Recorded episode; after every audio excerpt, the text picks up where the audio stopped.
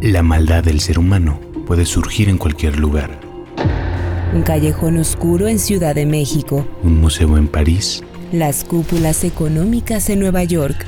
Muerte, locura, Sexo. estafas. Planeta Crimen. En el episodio de hoy, Post Mortem, Sociedad Anónima.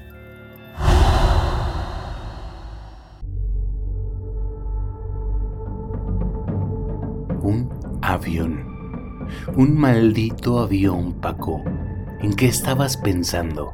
¿En serio creías que no te iban a descubrir? Lo dice la portada de Excelsior de ese año. El peor atentado aéreo en la historia de México. ¿Cómo pensaste que la ibas a librar? Tenías a toda la policía de México detrás de tus pasos. Ah, sí, sí, sí, tus contactos, tu prestigio. Pero esto era demasiado gordo. Las conexiones políticas de tu mujer, Esperanza Iris, La reina de la opereta, la emperatriz de la gracia. así le decían, ¿no? Ella sí que tenía amigos importantes, Venustiano Carranza, Miguel Alemán, hasta Fulgencio Batista, pues te cargaste toda su gracia, Paco. Ya nadie se va a acordar de ella después de esto. Pasaría a ser la esposa del terrorista que puso la bomba en aquel avión. Qué manera estúpida de arruinarse la vida, Paco. Francisco Sierra Cordero, cantante de ópera, barítono, esposo de Esperanza Iris, rico, famoso, reconocido, ¿para qué querías más? Esas deudas, esas deudas de mierda te llevaron a la ruina. Aún así, hay que admitir que tu plan podría haber salido bien si no hubiera sido por aquel pequeño imprevisto. ¿Cómo es que no tenías un plan B?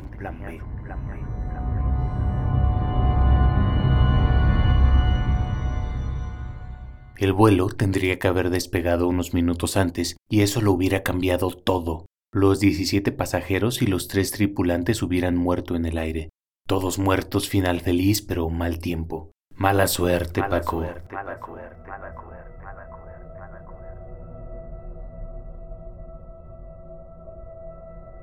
El miércoles 24 de septiembre de 1952, a las 8.01 de la mañana, el vuelo 575 de la Compañía Mexicana de Aviación despega del aeropuerto del Distrito Federal. Sale 16 minutos después de la hora programada, por culpa del mal tiempo. Es un Douglas DC-3, un avión bimotor pequeño con capacidad para 21 personas. Cubre la ruta México-Oaxaca-Tapachula pero como se imaginan, no llegará al destino. Solo 15 minutos después del despegue, explota una bomba en el compartimiento del equipaje, en la parte izquierda del avión, justo delante del ala. Las ventanas estallan, los instrumentos de navegación dejan de funcionar, el tanque de gasolina derrama combustible. A pesar del gran agujero en el fuselaje, el avión se sostiene en el aire. No explota, no se desploma, sigue volando. Sigue volando. Esos 16 minutos. Parece poco tiempo, ¿no? Lo es. Este podcast dura más tiempo. Esos 16 minutos fueron, sin embargo, la diferencia entre la vida y la muerte. Los peritos coincidieron. Si el vuelo hubiera salido puntual, el avión habría estado a mucha más altura a la hora de la detonación y se habría desintegrado por completo. La bomba que iba a bordo estaba conformada por tres partes. El explosivo era pólvora negra. El mecanismo de detonación era un reloj despertador Big Ben Loud de la marca West Clock. Y la fuente de energía era una batería de motocicleta. Los peritos calcularon que el avión llevaba una carga de 8 kilos de pólvora, suficiente para destrozar la aeronave. El explosivo, sin embargo, se arruinó por culpa de la batería, por la posición en la que quedó colocado el equipaje en el avión. La batería derramó ácido sulfúrico sobre la pólvora. Durante esos 16 minutos derramó ácido sobre pólvora y esto redujo la potencia del explosivo.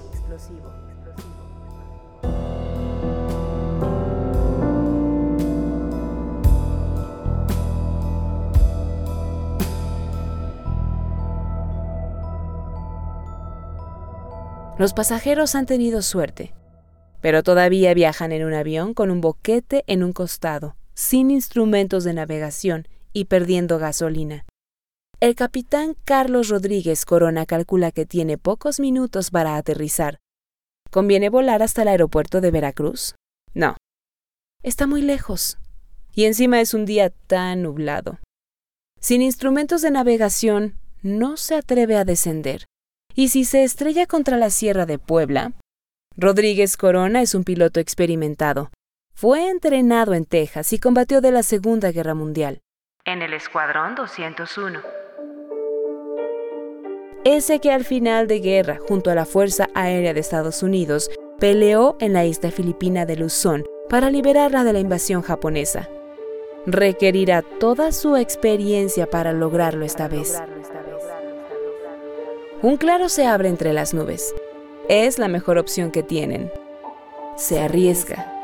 Una vez que bajen ya no podrán volver a tomar altura. Inclina el mando del avión. Qué suerte que aún responde. El avión atraviesa las nubes. ¿Es eso una pista de aterrizaje?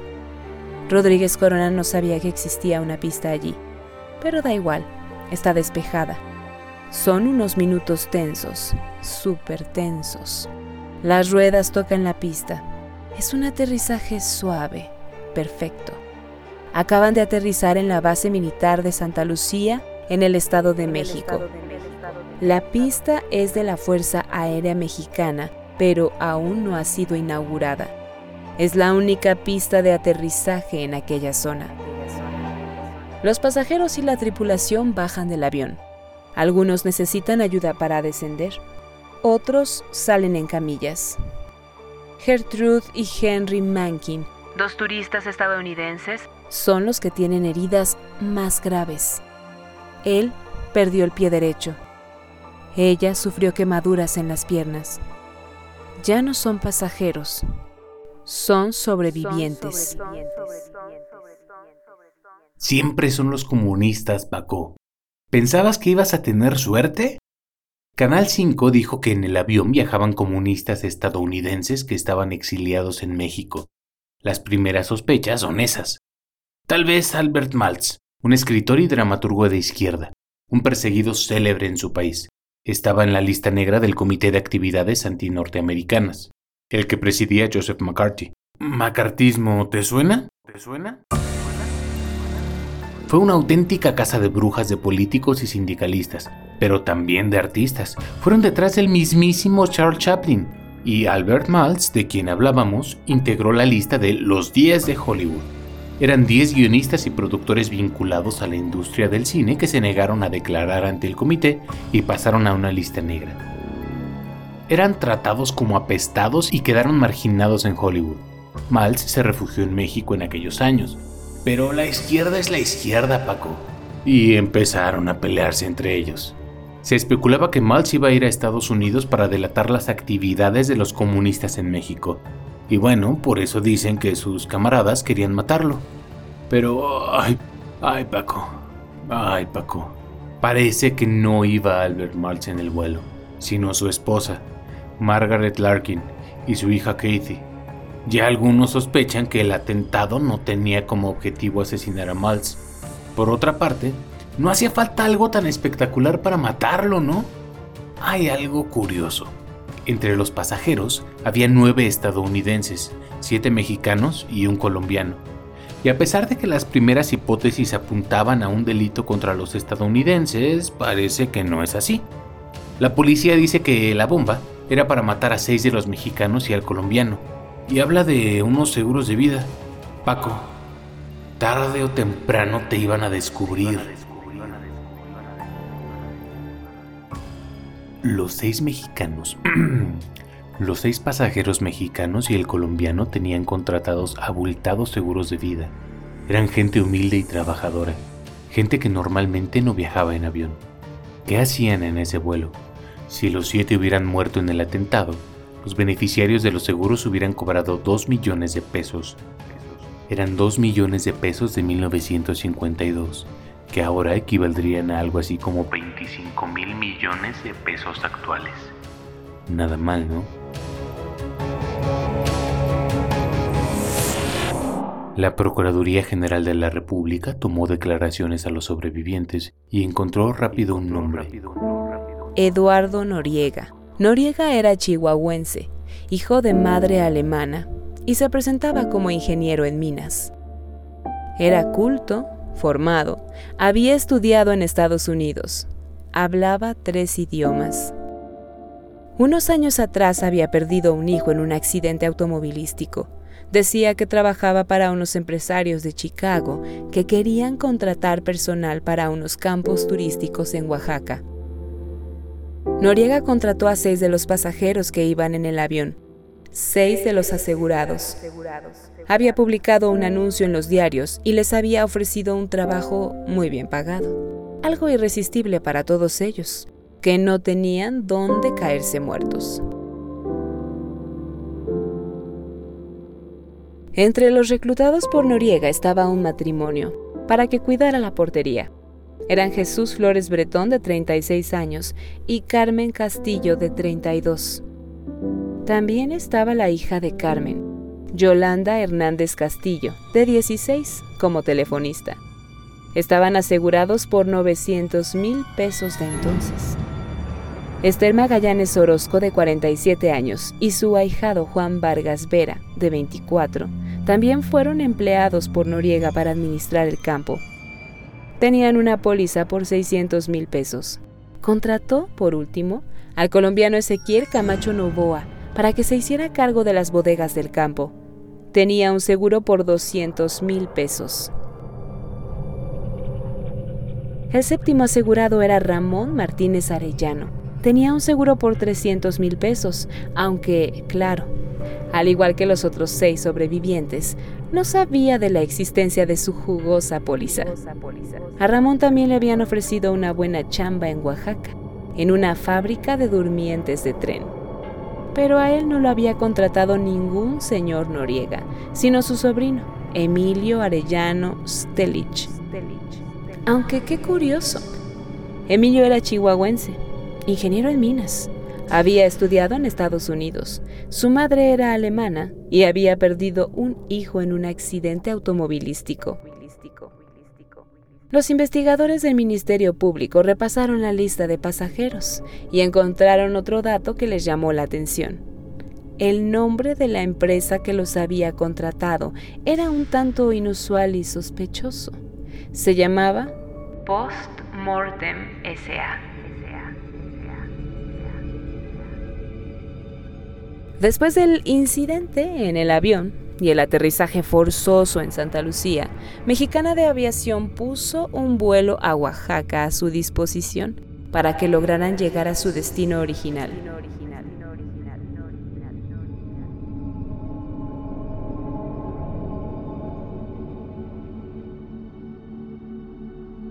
Los seis mexicanos estaban ansiosos por llegar, pero Camacho, el colombiano, no tenía ningún interés en viajar Desconfiaba de Noriega. Estaba seguro de que él había querido asesinarlos.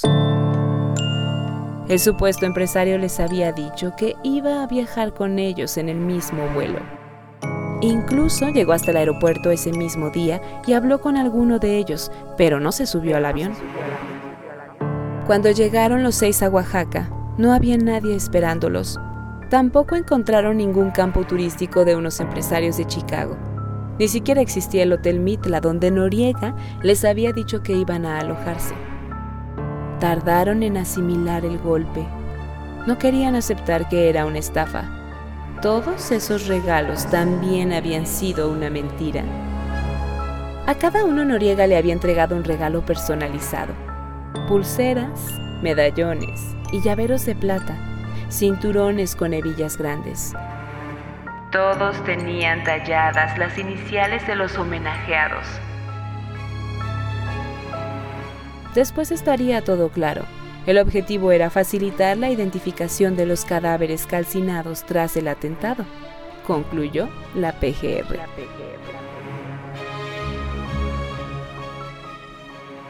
El mismo día de la explosión, el detective Dafne López Rosado del Ministerio Público fue hasta las oficinas de Post Mortem S.A. en calle Córdoba 115, en la colonia Roma. Fue con Ezequiel Camacho, el colombiano. El encargado del edificio les dijo que la empresa había quebrado, pero les dio la dirección de su propietario que vivía ahí cerquita, en la calle Baja California 11. El detective preguntó al portero del edificio de Baja California por Eduardo Noriega.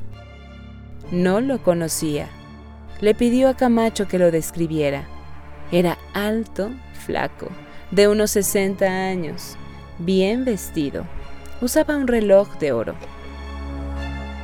¿Un reloj de oro? Como el que tenía Emilio Arellano Stedlich. Sus sospechas quedaban confirmadas. Emilio Arellano y Eduardo Noriega eran la misma persona. La esposa de Emilio, en realidad, la ex esposa, contó que estaba avergonzada de él porque había tenido varios problemas por girar cheques sin fondos. Esa fue una de las causas de la separación aunque no se divorciaron, aclaró, porque ella era muy católica. Después de la trágica muerte de su hijo, que sí era real, la ex esposa, Elena, le permitió a Emilio volver a la casa.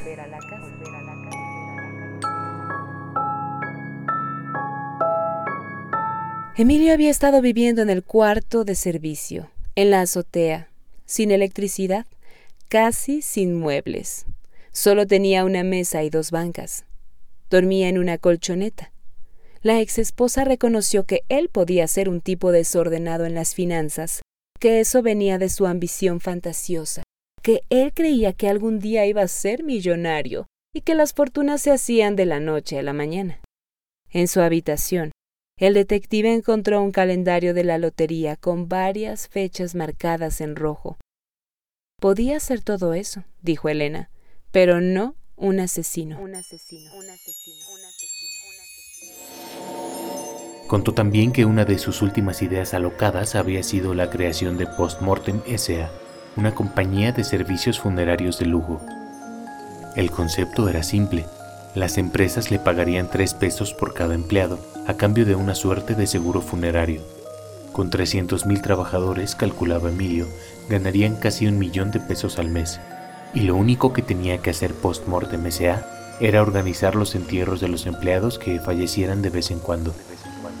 Emilio decía que ya tenía todo hablado con Fidel Velázquez, el secretario general de la Confederación de Trabajadores de México, la CTM, y con el líder sindical Jesús Llurén, de la Federación de Trabajadores del DF. Iba a ser un negociazo.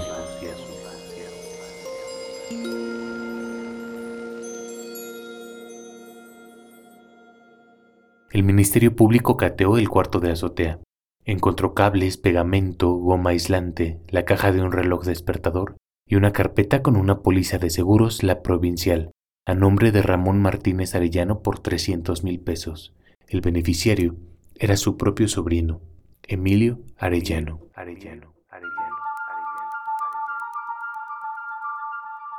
Al día siguiente la foto de Emilio estaba en todos los periódicos y la ciudad amaneció empapelada con carteles que tenían su rostro y el siguiente mensaje. Se busca. Emilio Arellano. 100 mil pesos para quien brinde información fidedigna que lleve a su captura. Emilio estuvo varios días escondido en un motel hasta que no resistió la presión y se entregó. ¿Y qué hay de las otras pólizas? La pobre ex esposa dio un hilo del cual jalar. Emilio tenía un socio muy importante en Postmortem SA. Era Francisco Sierra Cordero, el esposo de Esperanza Iris. Sí, la reina de México. ¿Cómo la admiraban todos? Paco, Paquito, Pacotes. Lo primero que Emilio Arellano dijo cuando la policía entró a la habitación 413 del Hotel Navío fue: Yo no hice nada por cuenta propia. Cumplí al pie de la letra con las instrucciones que me dictó Paco Sierra. Esa declaración, como lo que pasó en el avión, era una bomba. María Esperanza Bofil Ferrer, más conocida como Esperanza Iris, fue una celebridad de la opereta nacional. Era adorada por los mexicanos, por los españoles y por los cubanos recorrió toda América Latina y España con la opereta La Viuda Alegre del Vienes Franz Lear. Incluso construyó con dinero propio el que en su momento fue el teatro más grande de México, el Teatro Esperanza Iris. Iris. Un edificio neoclásico lujoso con columnas corintias en la fachada. En la fachada.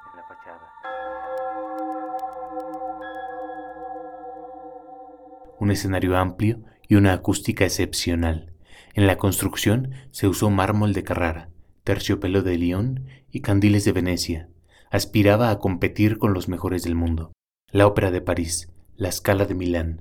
Había recibido a los mejores artistas del mundo, hasta el gran Casuro, pero había entrado en una franca decadencia, tal vez una metáfora de la vida de la propia Esperanza Iris. Su historia es la historia de una niña que vivió en la más cruda pobreza y la de una mujer que llegó a la cumbre del mundo artístico de su época. El mismísimo Venustiano Carranza estuvo en la inauguración de su teatro el 25 de mayo de 1918. Carranza era entonces el presidente de la República. Pero también es una historia de tragedia. Sus tres hijos murieron por distintas enfermedades, todos muy jóvenes. Esperancita a los cuatro, Carlos a los 18, Ricardo a los 23. El año de la muerte de Ricardo, Juan Palmer, su segundo marido, la dejó por otra mujer.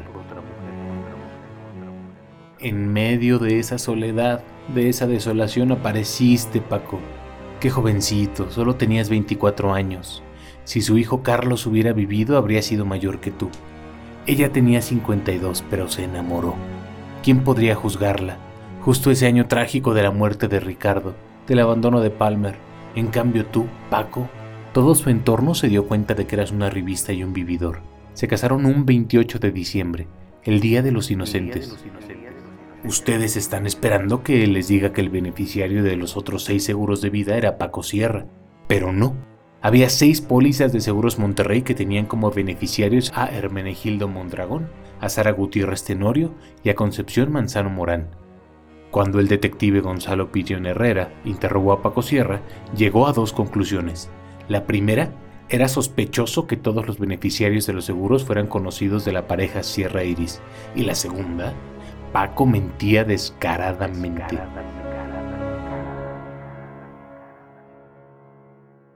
Hermenegildo Mondragón, el cantante Gil Mondragón, era amigo de Paco. Sara Gutiérrez Tenorio, íntima de su esposa. Concepción Manzano Morán había sido sirvienta en la casa del matrimonio Sierra Iris, aunque ya no trabajaba con ellos. Esto último sí que es raro, ¿no? Sobre su vínculo con Emilio Arellano, Paco explicó que se habían conocido años atrás en Nuevo Laredo, durante un viaje. Paco volvía de Estados Unidos. Había ido a comprar un Cadillac para su reinita, Esperanza. No le contó al detective que para comprar ese carrazo increíble azul cielo, modelo 1951, había sacado un crédito avalado por el nombre y los bienes de la propia Esperanza. En aquel viaje, según Paco, Emilio se acercó a ellos, posiblemente porque había reconocido a la cantante y se puso a platicar. Les contó que era ingeniero y de Chihuahua, igual que Paco, porque los dos son chihuahuenses, fíjate. Un tiempo después, cuando Paco emprendió la restauración del teatro, consultó a Emilio por cuestiones técnicas y a partir de entonces comenzaron una relación. Emilio terminó siendo su apoderado y mano derecha, a pesar de la oposición recalcitrante de Esperanza que no soportaba verlo todo el día en su casa. Pero aquellos tiempos de amistad, aseguró Paco al detective, se habían acabado. Hacía semanas que no se veían. Bueno, esta versión resistió muy poco.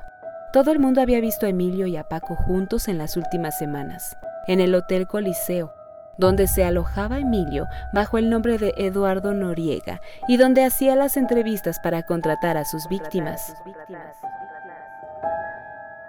Paco incluso pagó las deudas de Noriega en el hotel. También los vieron en la joyería Fall, donde pasaron horas eligiendo un reloj despertador, y en la joyería La Reina de Oro, donde compraron juntos los regalos para identificar los cadáveres, y en la ferretería La Moderna, donde compraron cables y herramientas para construir la bomba. Incluso los vieron juntos el mismo día del atentado en Pastelandia, una cafetería entre otras tantas veces. Ah, y un detalle. Paco tenía en su casa las otras seis pólizas de seguro de vida.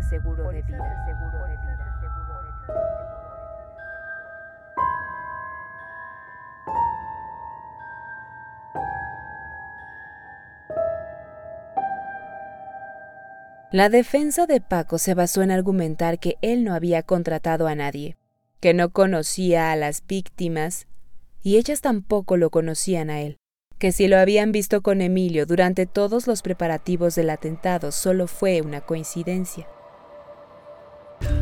Fue solo una coincidencia. Varias coincidencias. Insistió en que había cortado el vínculo con Emilio porque el ingeniero había faltado a su confianza en una oportunidad. Paco había viajado a Cuba y dejado a Emilio a cargo de sus negocios. Cuando regresó de la isla, según Paco, se había encontrado con deudas sin pagar, que le trajeron varios dolores de cabeza. Por último, sostuvo que si tenía las seis pólizas en su poder, era porque Emilio se las había entregado como garantía para que le prestara 500 pesos. Aclaró que no sabía qué eran aquellos documentos, pero Emilio le había dicho que eran muy valiosos. La defensa de Emilio, por su lado, planteó que él solo había seguido los encargos de Paco porque era su jefe. Admitió que había publicado los anuncios de empleo en los periódicos. Había contratado a los trabajadores. Les había pedido documentaciones, como el acta de nacimiento, la constancia de matrimonio, fotos y hasta el acta de bautismo de Yolanda Hernández Castillo. Y les había comprado los pasajes pero juró que él creía que solo estaba contratando a personal para un campo turístico. No tenía idea, insistió, de los planes sangrientos de su jefe. Sobre el caso de su tío Ramón Martínez Arellano, dijo que en realidad pensaba emplearlo en una fábrica de durmientes, justo en Oaxaca. Durante los 15 meses que duró el primer juicio, declararon decenas de testigos, una de las comparecencias más polémicas fue la de Concepción Manzano Morán. La joven que había trabajado como sirvienta cuatro años en la casa de Paco y Esperanza, y quien figuraba entre los beneficiarios de los seguros de vida. Durante el juicio quedó claro que ni ella, ni Sara Gutiérrez Tenorio, ni Hermenegildo Mondragón estaban al tanto del fraude organizado por Sierra y Arellanos. También Quedó claro que Concepción había renunciado porque estaba embarazada de Paco Sierra, el patrón, un hijo que él, por otra parte, nunca conoció en persona. Durante el proceso quedó demostrado, además, que Emilio Arellano estuvo en el aeropuerto el día del accidente y que fue él quien reemplazó la maleta de su tío Ramón por otra, la que tenía la bomba de tiempo. La sentencia se dictó el 28 de diciembre de 1953, el Día de los Inocentes, y el aniversario de casados de Paco y Esperanza. El juez, Clotario Margali, sufrió fuertes presiones durante el juicio, tanto porque la opinión pública parecía volcada a favor de la inocencia de Paco Sierra, como por la acción directa de Esperanza Iris, que se convirtió en una defensora furiosa de su esposo. Daba entrevistas en forma permanente a la prensa, enviaba cartas a políticos y figuras públicas. Ella protagonizó uno de los momentos más espectaculares del juicio cuando abrió en la cara de los periodistas su caja de seguridad de la sucursal Alameda del Banco Nacional de México. La defensa de Paco Sierra planteó que él no tenía necesidad de hacer ningún atentado para ganar dinero, porque estaba casado con Esperanza Iris.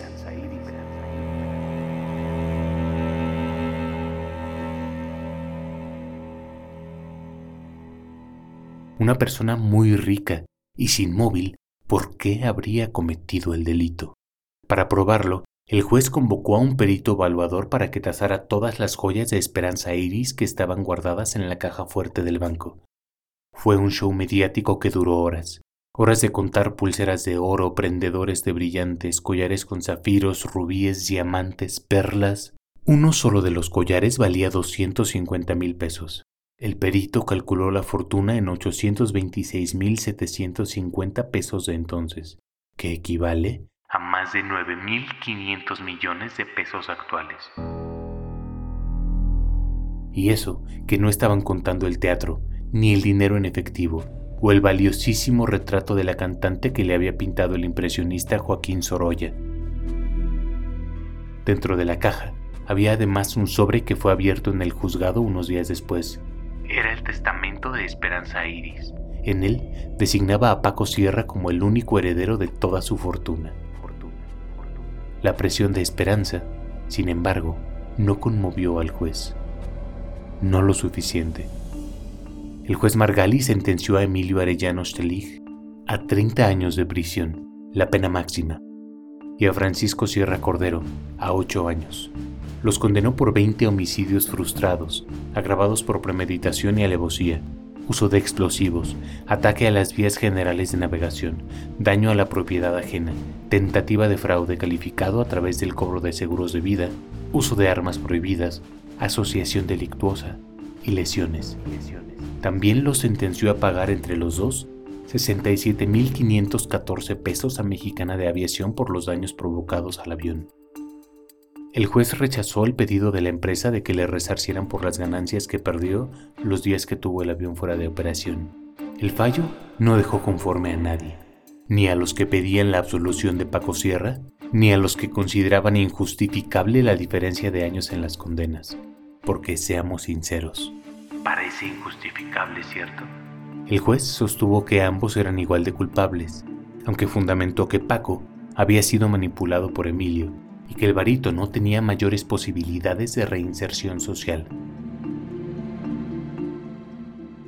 Entre 1953 y 1956, el caso siguió un complicado camino de quejas y apelaciones, tanto de Paco Sierra, que buscaba su liberación, como de Emilio Arellano, que objetaba la diferencia de años de la condena. En un juicio de segunda instancia, el juez Agustín Telles rectificó el fallo anterior y condenó a Paco Sierra a 30 años de cárcel. El caso escaló hasta la Suprema Corte de Justicia de la Nación, que finalmente redujo la pena de Sierra a 29 años. Ya era definitivo, y los esfuerzos desesperados de Esperanza Iris por lograr un indulto presidencial no rindieron frutos. Ya no tenía la influencia de antes. Había gastado su prestigio en la defensa de un criminal. Su condena, la de ella, iba a ser el olvido. Esperanza pasó el resto de sus días sola, encerrada y deprimida, pagando las deudas que había dejado Paco esas deudas que lo habían llevado a intentar un atentado terrible y fraude disparatado. Buena parte de esta historia, sobre todo los detalles, se conoce gracias a la obra de la periodista Silvia Sherem, que publicó en 2018 el libro Esperanza Iris, Traición a cielo abierto. Es una biografía novelada, muy bien documentada sobre la vida de la reina de la opereta sobre su vida, sus glorias y sus desgracias. La publicación del libro coincidió con el centenario de la inauguración del Teatro Esperanza Iris. Entre los documentos que consultó Sherem hay unas cartas enigmáticas. Las escribió Paco Sierra desde el Palacio Negro de Lecumberri, donde estaba encerrado. Pero estas cartas no están firmadas con su nombre, sino con el de Miguel Agustín Pro, el Padre Pro. En aquellas cartas, Paco dice frases como, Reinita mía, empecé a escribirte esta carta, pero nuestro amado Padre Pro se apropió de ella, te la escribió él. Ya verás que su letra es por completo diferente a la mía. Y sigue la carta del Padre Pro. Adorada hijita mía de mi alma y de mi corazón, no hagas nada para tratar de sacar a nuestro Paco de la prisión eso es cosa mía. Yo lo sacaré tal y como ustedes lo quieren, libre de toda culpa. No necesito ayuda de nadie. Paco se comportó durante un tiempo como si estuviera poseído por el Padre Pro, un sacerdote jesuita que peleó durante la Guerra Cristera y fue fusilado en 1927, sin juicio previo, acusado de haber puesto una bomba en el coche del expresidente Álvaro Obregón. La situación de Paco en la cárcel empeoró aún más cuando anunció que el padre Pro lo había abandonado. Comenzó a delirar. No hablaba con nadie, no comía, dormía poco. El director del penal de Lecumberri, Carlos Martín del Campo, quería trasladarlo a la cárcel de alta seguridad Santa Marta Acatitla, o, si estaba loco, al manicomio General Castañeda. Esperanza Iris convenció a Del Campo para que probara con crear un coro en la cárcel y pusiera a Paco como director, solo para ver cómo reaccionaba.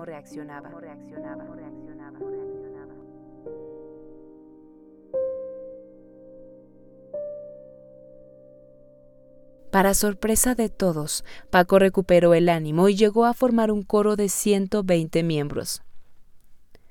En agosto de 1962, el coro dio un concierto que dio la vuelta al mundo. Hasta la BBC quería grabar una presentación del coro y hacer un amplio reportaje en Lecumberri. Tres meses después de aquel concierto, el 8 de noviembre, Esperanza Iris murió. Tenía 74 años, o tal vez más o tal vez menos. Existen tres actas de nacimiento de María Esperanza Bofil Ferrer. Ninguno de los familiares de la cantante tenía muchas expectativas sobre su testamento. Ella ya lo había hecho público en el juicio. Por eso se llevaron una sorpresa cuando abrieron el sobre. Esperanza había cambiado de opinión, y si bien la mayor parte de su fortuna fue para Paco Sierra, también incluyó a Buenaventura Bofil y Berta Virgilio de Fontanelli, los dos hermanos de Esperanza que aún vivían, a 19 sobrinos y a seis sobrinos nietos. Pinche vieja, maldita vieja desgraciada. ¿Cómo es posible que me hayas hecho esto, Esperanza? Gritó Paco cuando se enteró, en la cárcel, de que iba a tener que compartir la fortuna con 28 herederos, según la versión que le contaron a Silvia Cheren para su libro. El conflicto por la herencia de Esperanza Iris tardó 10 años en resolverse. Y en las negociaciones con los familiares, Paco logró quedarse con el cuadro de Sorolla, un valioso tesoro que, gracias al dinero que ganó con su venta, le permitió comprar un departamento y darle un buen nivel de vida a su nueva pareja y sus cuatro hijos, una vez que salió en libertad. Ah, sí, Sí, claro, porque Paco formó una familia en prisión con María Esperanza Bautista, una mujer que había contratado a Esperanza Iris para que lo cuidara y le llevara alimentos a la prisión. Paco salió en libertad en 1971, después de 18 años y 9 meses de encierro, casi una década antes de lo previsto. Fue gracias a una ley impulsada por el presidente Luis Echeverría que reducía las penas a los presos que tenían buen comportamiento y trabajaban en prisión. Paco se pudo acoger al beneficio gracias a los cuatro años como director del coro del penal, es decir, gracias, una vez más, a Esperanza Iris.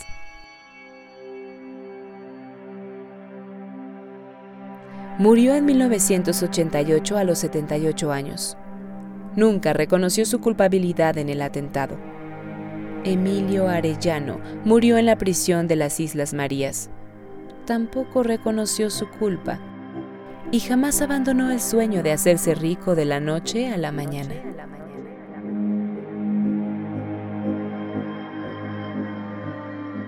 Narrado por Ricardo Ribón y Mariana Perusquía. Texto e investigación Francisco Uranga. Producción en audio Uriel Islas.